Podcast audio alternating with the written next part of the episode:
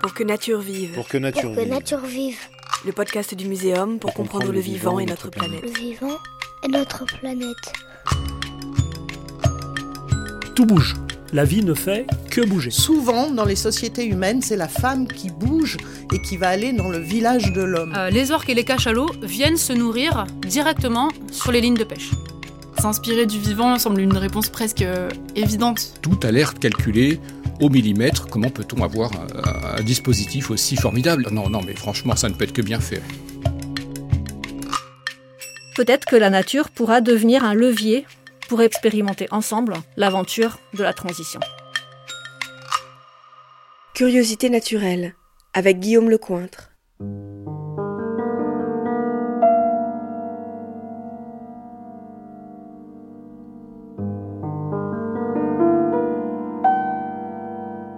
La nature est bien faite, selon l'adage populaire. Cycle de reproduction, de prédation, de protection, les interactions entre les espèces du vivant ressemblent souvent à une symphonie sans fausse note.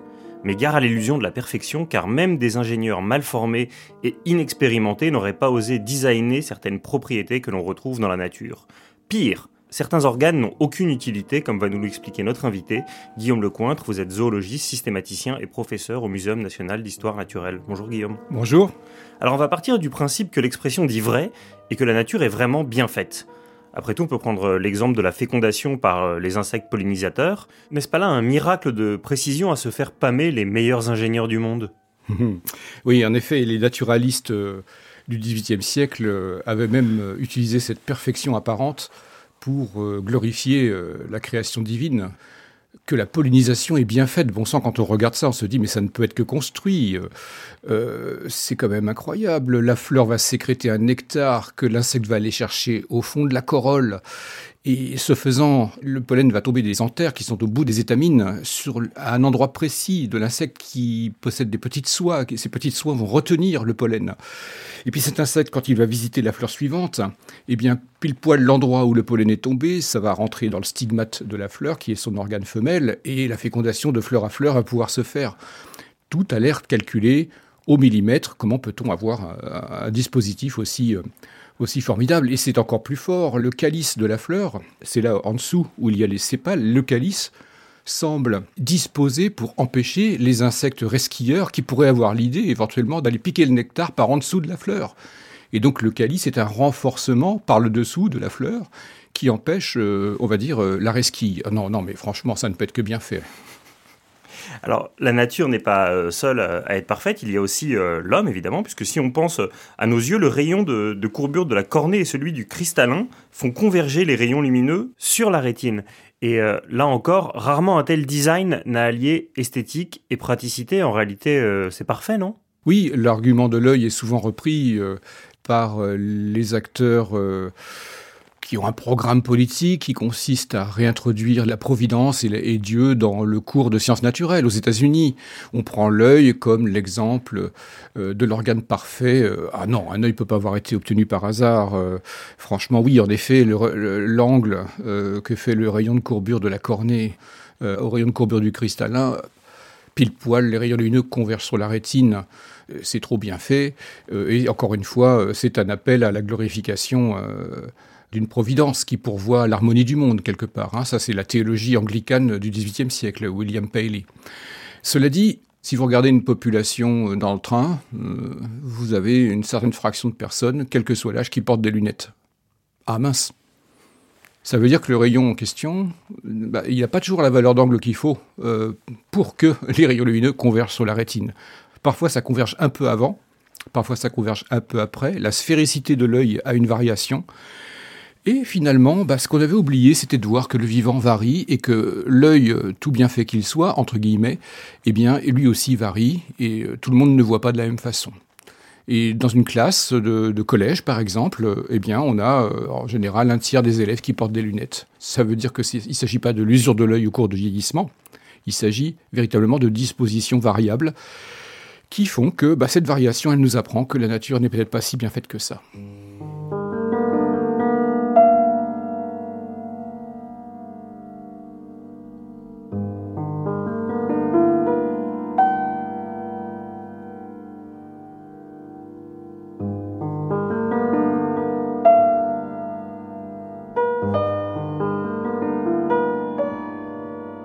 Dites bien que le vivant euh, varie, il évolue dans le temps. On pourrait d'ailleurs reprendre la célèbre formule de Lavoisier, selon laquelle euh, rien ne se perd, rien ne se crée, mais tout se transforme. Et racontez-nous un peu comment est-ce que le, le pouce de l'homme, ou alors les, les plumes euh, d'oiseaux, ont eu par le passé des fonctions différentes de celles qu'elles occupent aujourd'hui. Ces spécialisations dont on vient de parler, euh, une sphéricité du globe oculaire, euh, les rayons de courbure du cristallin et de la cornée, ce sont des dispositions euh, qui sont apparues, et ça c'est la leçon de la biologie moderne, et c'est la, leçon de l'évolutionnisme, cette idée que finalement la fonction crée l'organe. J'entends par là que c'est parce que de proche en proche, les différentes dispositions au cours des générations étaient propices à la vue s'agissant de l'œil, que les porteurs de ces variations favorables ont pu mieux voir, mieux voir leur proie et donc mieux se nourrir, euh, mieux voir arriver leurs prédateurs et mieux en échapper, et transmettre à leur descendance l'optimalité temporaire euh, de cet œil. Et donc de proche en proche, j'ai envie de dire, l'œil augmente en performance parce que ceux qui avaient des mauvais yeux ne sont plus là, ils sont plus là pour qu'on en parle et ils ont déjà disparu. En fait, l'optimalité apparente des dispositions organiques euh, cette optimalité, elle, se paye au prix d'un cimetière invisible, d'un cimetière énorme. Euh, chaque génération fait plus de petits qu'il ne peut en survivre, et ne survivent que ceux qui ont des dispositions euh, propices à leur propre euh, survie. C'est l'origine naturelle de cette harmonie apparente entre les formes et les fonctions dans la nature. La fonction, finalement, crée l'organe. L'organe il est comme il est, il est disposé à fonctionner parce que tous les organes antérieurs qui ont mal fonctionné ne sont plus là pour qu'on puisse euh, les comparer avec celui qui marche bien. Et ce faisant, la nature recycle, c'est-à-dire que parfois un organe change de fonction. On va prendre l'exemple du pouce humain. Euh, ce pouce humain que nous avons, il est opposé aux quatre autres doigts. Il fut une époque où, il y a 65 millions d'années, ce pouce apparaît chez des mammifères qui sont arboricoles. Ce sont les tout premiers primates. Chez les vertébrés, en général, quand euh, l'animal passe la plupart de son temps dans les arbres, on obtient plus ou moins des pinces au bout des pattes. Euh, pensez par exemple à une patte de caméléon. Regardez bien la prochaine fois que vous verrez un caméléon dans un terrarium. Eh bien, il a euh, véritablement une pince au bout de chaque patte. Eh bien, chez les primates, c'est ça, c'est ce pouce opposable qui s'oppose aux autres doigts et qui est un, un organe de préhension des branches.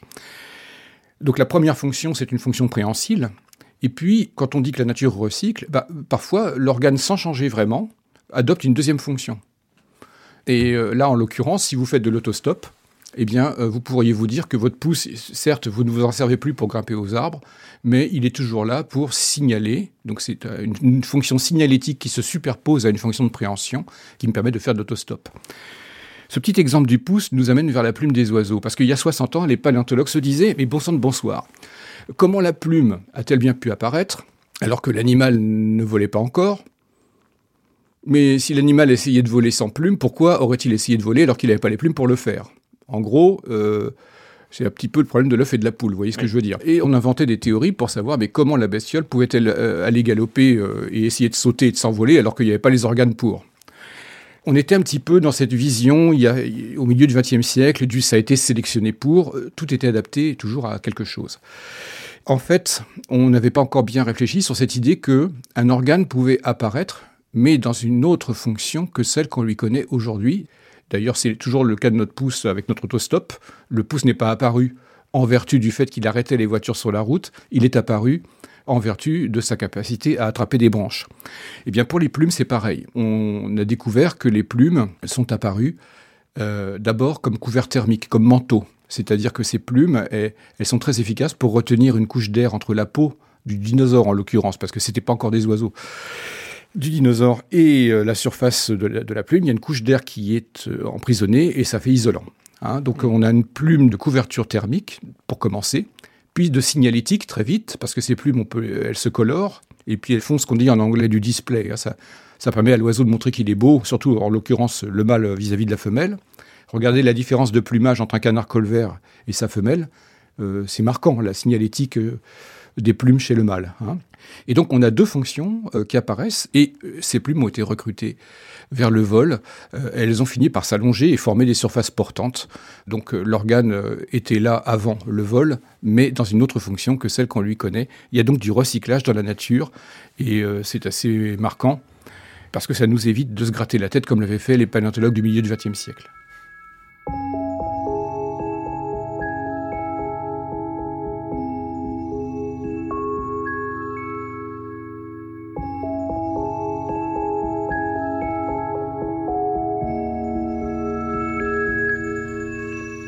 On est d'accord que ces évolutions de la nature, elles prennent des milliers d'années. Euh, Michel Serres, il a, rendu hommage aux, pouces des jeunes générations en disant qu'il ne servait plus qu'à faire bouger des écrans avec la, petite poussette, mais l'usage qu'on a de notre pouce aujourd'hui avec les écrans sera visible dans des milliers d'années, non? Ah, Difficile de prévoir l'évolution. Pour que on puisse projeter un effet euh, de la consultation des écrans sur la forme du pouce, il faudrait que une part euh, largement majoritaire de la population humaine euh, fasse à peu près la même chose. Or, cette fameuse variation dont je parlais tout à l'heure, elle est toujours là. quelle est la fraction de la population mondiale qui a les moyens de passer le plus, le clair de son temps de la journée devant un écran? D'abord, il faut avoir l'électricité, il faut avoir euh, la 5G ou la 4G, euh, il faut avoir euh, l'ordinateur qui va avec ou le, smartphone qui va avec. Il y a des conditions économiques, il y a des conditions sanitaires qui sont, on va dire, celles qui permettent à des jeunes de consulter des écrans pour une population qui fait à peu près 20% de la population mondiale. Je rappelle qu'en zone intertropicale, la première cause de mortalité chez les humains reste les maladies parasitaires. Il n'y a pas les conditions sanitaires et les conditions d'aisance économique euh, qui permettent de projeter un avenir anatomique sur l'ensemble de l'humanité euh, relatif à la consultation euh, des écrans. Voilà, donc en évolution, quand on, si, on, essaie de projeter un, changement de l'espèce, il faut que ça concerne toute l'espèce. Or, les conditions que Michel Serres cite ne concernent pas toute l'espèce, loin de là. Alors en revanche, toute l'espèce a un cœur, et à l'intérieur de ce cœur, il y a la, crosse aortique et elle a une artère, euh, ça forme un arc à 180 degrés. Alors la nature est bien faite, mais elle n'est elle pas toujours euh, extrêmement ergonomique. Comment est-ce qu'on peut expliquer qu'on ait euh, cette crosse aortique au design très très curieux? Tout à l'heure, on a parlé de recrutement. recrutement du pouce pour l'autostop, recrutement de la plume pour le vol.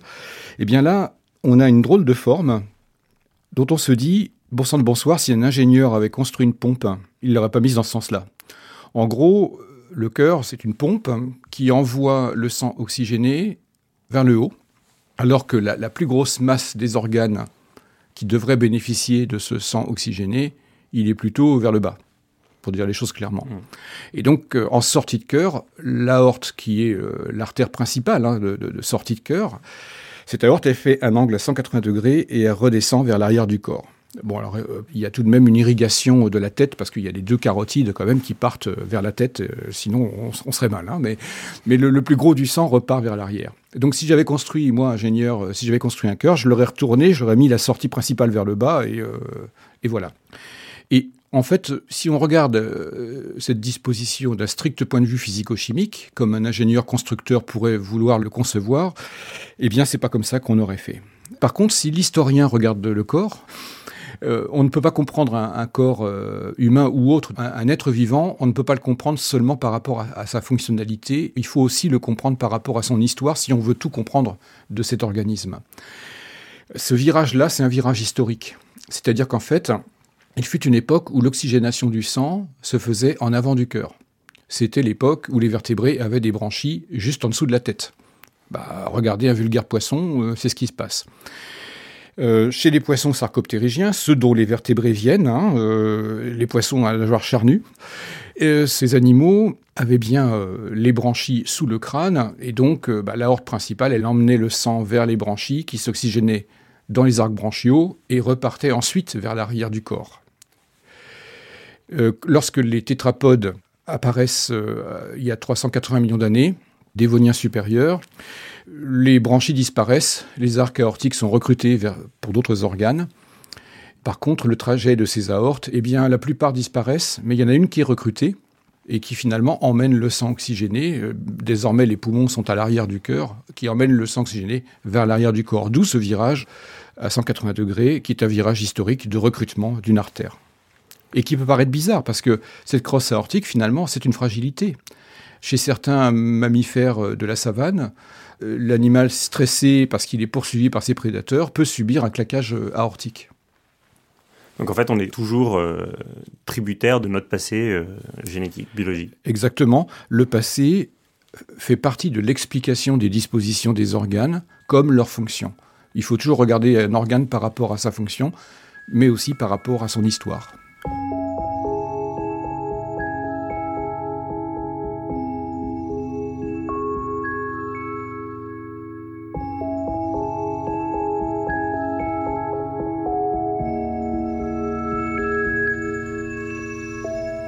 qu'on entend dans votre dernier exemple, c'est que les héritages de l'histoire, sont parfois encombrants et ça peut se retourner contre nous avec cette crosse aortique à, à 180 degrés. À l'aune de ce que vous venez de nous dire, je vous propose qu'on retourne voir la rétine humaine et on va se demander si elle est aussi formidable euh, que ça comparée à celle des autres animaux. Alors là, on va prendre la nature est bien faite hein, à rebrousse-poil en quelque sorte, parce qu'elle n'est pas si bien faite que ça. D'ailleurs, la notion de perfection n'est pas une notion scientifique. Je vais faire une analogie. Vous regardez une ville comme Paris. Si on avait voulu bien circuler avec des voitures dans Paris, eh bien, on aurait fait un plan euh, avec des rues droites et orthogonales comme on a dans les grandes villes américaines. C'est pas du tout ça. Euh, les rues sont tortueuses. Elles n'ont pas toujours la largeur qu'il faut euh, pour autoriser une circulation automobile. À Naples, c'est encore pire. Enfin, vous avez compris que ce qui pèse pour la circulation d'une ville, c'est plus son histoire que la fonctionnalité de la circulation.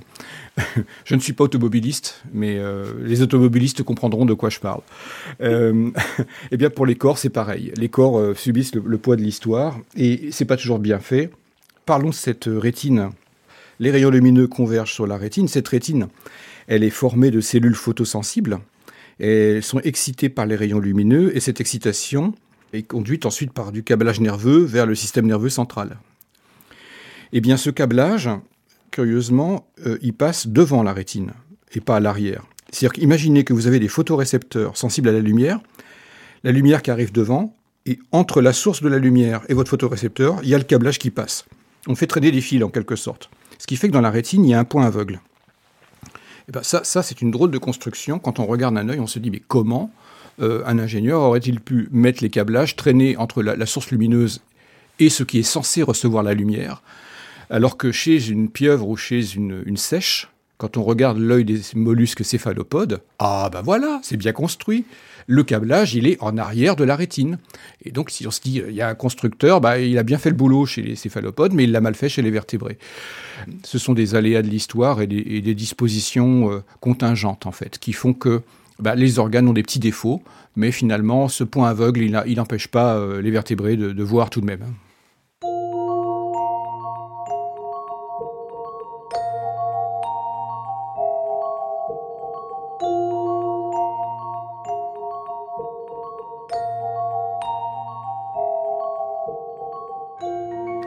Alors il n'est pas toujours euh, très aisé de savoir si l'histoire nous lègue euh, du mieux ou du moins bien. Dans un précédent épisode de ce podcast, euh, Samuel Pavard, il avait rappelé que le genre humain était une des espèces les plus mortelles en cas d'accouchement aujourd'hui, mais ça n'a pas toujours été le cas. Autrefois, c'était beaucoup moins risqué, mais en revanche, il y a eu une évolution de la nature qui a amélioré l'espèce en même temps qu'elle a risqué de la faire disparaître. Est-ce que vous pouvez nous, raconter cette histoire? Oui, on parlait du poids de l'histoire, et il y a des moments sélectifs qui s'ignorent. Alors, la sélection naturelle, à court terme, on l'a vu, elle est optimisante. On a dit tout à l'heure que les individus fortuitement pourvus des dispositions qui leur permettent de survivre font plus de petits que ceux qui sont fortuitement pourvus de conditions moins bonnes pour survivre. Alors ces moments sélectifs, ils se produisent, et puis le devenir n'est jamais écrit. Et il n'y a aucune raison que les environnements et que le fil qui va trier les, individus des populations euh, reste le même à jamais. Et c'est ce qui se passe chez nous il y a 6 millions d'années, dans le lignage euh, qui mènera plus tard à l'humain, les individus euh, adoptent une bipédie permanente. Ils, marchent sur leurs deux pattes arrière. Euh, le bassin porte le poids du tronc, des bras et de la tête. Ce bassin s'évase en partie supérieure, il, il, devient plus ouvert, et la partie basse du bassin est quand même contrainte pour des raisons biomécaniques de déplacement sur les pattes arrière un australopithèque au stade adulte, il a 500 cm3 de volume céphalique. On a une petite tête. La parturition, c'est-à-dire l'accouchement en fait chez l'australopithèque, n'a pas de raison d'être plus compliqué que ce qu'elle est chez les chimpanzés euh, ou, les, gorilles. Seulement voilà, il y a 2 millions d'années, c'est-à-dire un peu plus tard, euh, on voit euh, dans le registre fossile une augmentation assez brutale du volume céphalique de l'adulte. En 2 millions d'années, on va tripler le volume céphalique. On passe de 500 à 1500 cm3. Alors là, ça coince. C'est pas un jeu de mots, ça coince vraiment. C'est qu'en fait, euh, c'est une des explications euh, qui donne une interprétation au fait que l'humain est l'espèce de mammifère dont les femelles meurent le plus de leur accouchement. Il y a un risque, il y a une mise en jeu de la vie de la mère lorsque l'accouchement se produit, en raison du fait que l'accouchement est compliqué, la tête du petit euh, passe tout juste par les voix basses du fait de la taille de son encéphale, et ceci en dépit du fait que les humains reportent une bonne partie de la croissance de l'encéphale après la naissance. Euh, entre la naissance et l'âge de 7 ans, le volume céphalique de l'enfant va quadrupler, alors que chez un chimpanzé, il ne fera que doubler euh, dans les deux premières années de sa vie. L'encéphale croît beaucoup plus après la naissance chez l'humain qu'il ne croît après la naissance chez le chimpanzé. Mais en dépit de ça, nous naissons très immatures parce que nous reportons une partie de la croissance de la tête après l'accouchement, ce qui nous permet d'ailleurs en tant qu'adultes d'avoir une grosse tête. Mais ça coince quand même, ça se paye au prix d'un certain nombre de morts maternelles. On meurt 100 fois moins en France euh, métropolitaine euh, de son accouchement aujourd'hui qu'on en mourrait euh, dans la première moitié du XVIIIe siècle les, progrès de l'obstétrique nous ont permis quand même d'oublier cette difficulté qu'est l'accouchement. Mais ça reste quand même un problème sérieux pour la santé des femmes, notamment en Afrique subsaharienne, où euh, les conditions euh, sanitaires de l'accouchement euh, ne sont pas aussi propices. L'accès à la médicalisation de l'accouchement n'est pas autant généralisé qu'en Europe. Et puis surtout, les femmes ont, aussi un bassin un peu plus étroit et ça n'arrange pas les choses hein, pour la parturition en Afrique noire. Donc, ce bassin, il a la forme qu'il a parce que nous avons été bipèdes, mais à une époque, on avait une petite tête. La tête s'est mise à grossir plus tard, mais sans se concerter avec le bassin. Il n'y a mhm. pas eu cohérence, j'ai envie de dire. Et cette, ce manque de cohérence, bah, on le paye à chaque génération par un nombre de morts, mais pas suffisant pour faire disparaître l'espèce, mais qui nous donne un inconfort tout de même et qui nous fait dire que la nature n'est pas si bien faite que ça puisque le cerveau humain euh, croît quatre fois plus après euh, l'accouchement que celui des chimpanzés, on comprend que quand même euh, on, arrive à accoucher à un moment où le, cerveau est encore suffisamment petit pour ne pas tuer la mère à tous les coups. Il y, y, a de ça. C'est ce qu'on appelle un compromis. C'est qu'en fait la sélection naturelle produit des compromis. Il y a des moments sélectifs qui ne sont pas cohérents entre eux. Et ce qui reste, c'est le fruit d'un compromis. S'il n'y a pas eu compromis, de toute façon, il y a extinction du lignage, en effet.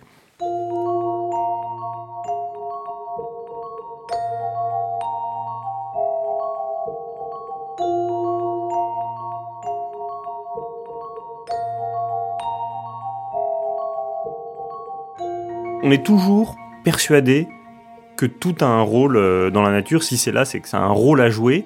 Et en réalité, vous voudriez battre en brèche euh, cette croyance. Il existe des organes, des os ou des, composantes qui n'ont vraiment aucune utilité aujourd'hui, qui en ont eu une, mais c'est des reliquats de l'histoire qui sont qu'on pourrait jeter désormais. Est-ce que vous pouvez nous donner euh, quelques exemples? Oui, alors euh, en effet, on pourrait procéder à l'ablation euh, des trois muscles du pavillon de l'oreille, c'est-à-dire euh, ce qui dépasse en fait de la tête. il y a trois muscles, le muscle de l'oreille supérieure, inférieure et postérieure. Et ces trois muscles sont toujours là, ils sont atrophiés et servent à rien. D'ailleurs, nous ne remuons plus les oreilles. Par contre, quand on regarde les muscles homologues chez le lapin ou chez le chat, bah, on comprend évidemment la fonction de ce muscle. Le chat et le lapin détectent, alors pour le chat sa proie, pour le lapin son prédateur, et l'ouïe est très fine. Et elle est, même rendue performante par le fait que le, l'organe de captation des sons qu'est le pavillon de l'oreille, il est amovible, il bouge dans tous les sens. Euh, regardez votre chat, vous verrez. Euh, d'ailleurs, c'est même aussi un, organe de signalétique. Le chat, euh, en fonction de la position de ses pavillons d'oreille, indique son humeur à son congénère. Hmm. Et donc, voilà, il y a des organes qui ne servent plus, qui sont en train de disparaître, en fait. De même, la chair de poule. Il fait froid, on a la chair de poule. Ce sont les derniers vestiges de l'époque où nous avions une fourrure. Lorsqu'il fait froid, eh bien, le manteau de plume pour l'oiseau ou le manteau de poil pour les mammifères, ce manteau va se gonfler. L'animal emprisonne un peu plus d'air entre sa peau et le manteau, ce qui améliore la qualité d'isolation thermique euh, du manteau. Alors les oiseaux ont des muscles qui dressent la plume, les mammifères ont aussi euh, un muscle érecteur du poil qui gonfle euh, la, fourrure. Alors voilà, nous, on a toujours des muscles érecteurs du poil, on a la chair de poule, mais on n'a plus de fourrure. Et donc, euh, nous avons ce réflexe euh, d'ériger les poils, mais ça ne sert plus à rien, il n'y a, plus d'air emprisonné entre les poils et la peau. Le réflexe de préhension du bébé. Ah, qu'est-ce que c'est attendrissant ça. Le petit bébé qui vient de naître, vous mettez votre petit doigt dans la paume du bébé et vous voyez, euh, le bébé, il est né il n'y a pas longtemps, il y a quelques jours seulement, le bébé resserre sa main sur le doigt et le serre très fort. Ça sert strictement à rien. Ça vient d'une époque où les primates étaient sur le dos de leur mère, le petit peut éventuellement être porté sur le ventre de la mère. Les primates euh, qui marchent à quatre pattes euh, ne prennent pas leur petit dans leurs bras. Euh, le petit s'accroche au pelage de la mère. Eh bien, cette préhension du bébé, c'est un reste du réflexe de préhension par le bébé du pelage de la mère. Et puis euh, des organes qui ne servent à rien, euh, on peut en citer un troisième et on arrêtera là parce que la liste peut être longue. On peut en dénombrer une douzaine, quinzaine hein, d'organes qui servent à rien. Bah, la queue, tiens, la queue. À six semaines de développement embryonnaire chez l'humain, on a une queue euh, faite de neuf vertèbres.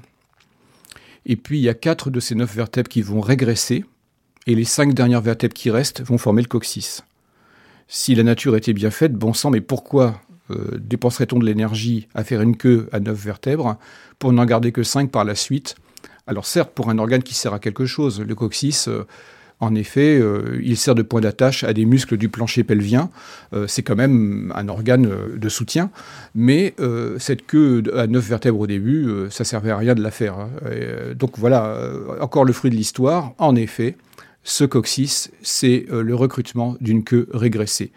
Et donc, vouloir que tout serve à, quelque chose dans la nature, euh, c'est peut-être un petit peu se tromper de lunettes. C'est-à-dire que euh, il faut prendre en compte l'histoire évolutive des organes.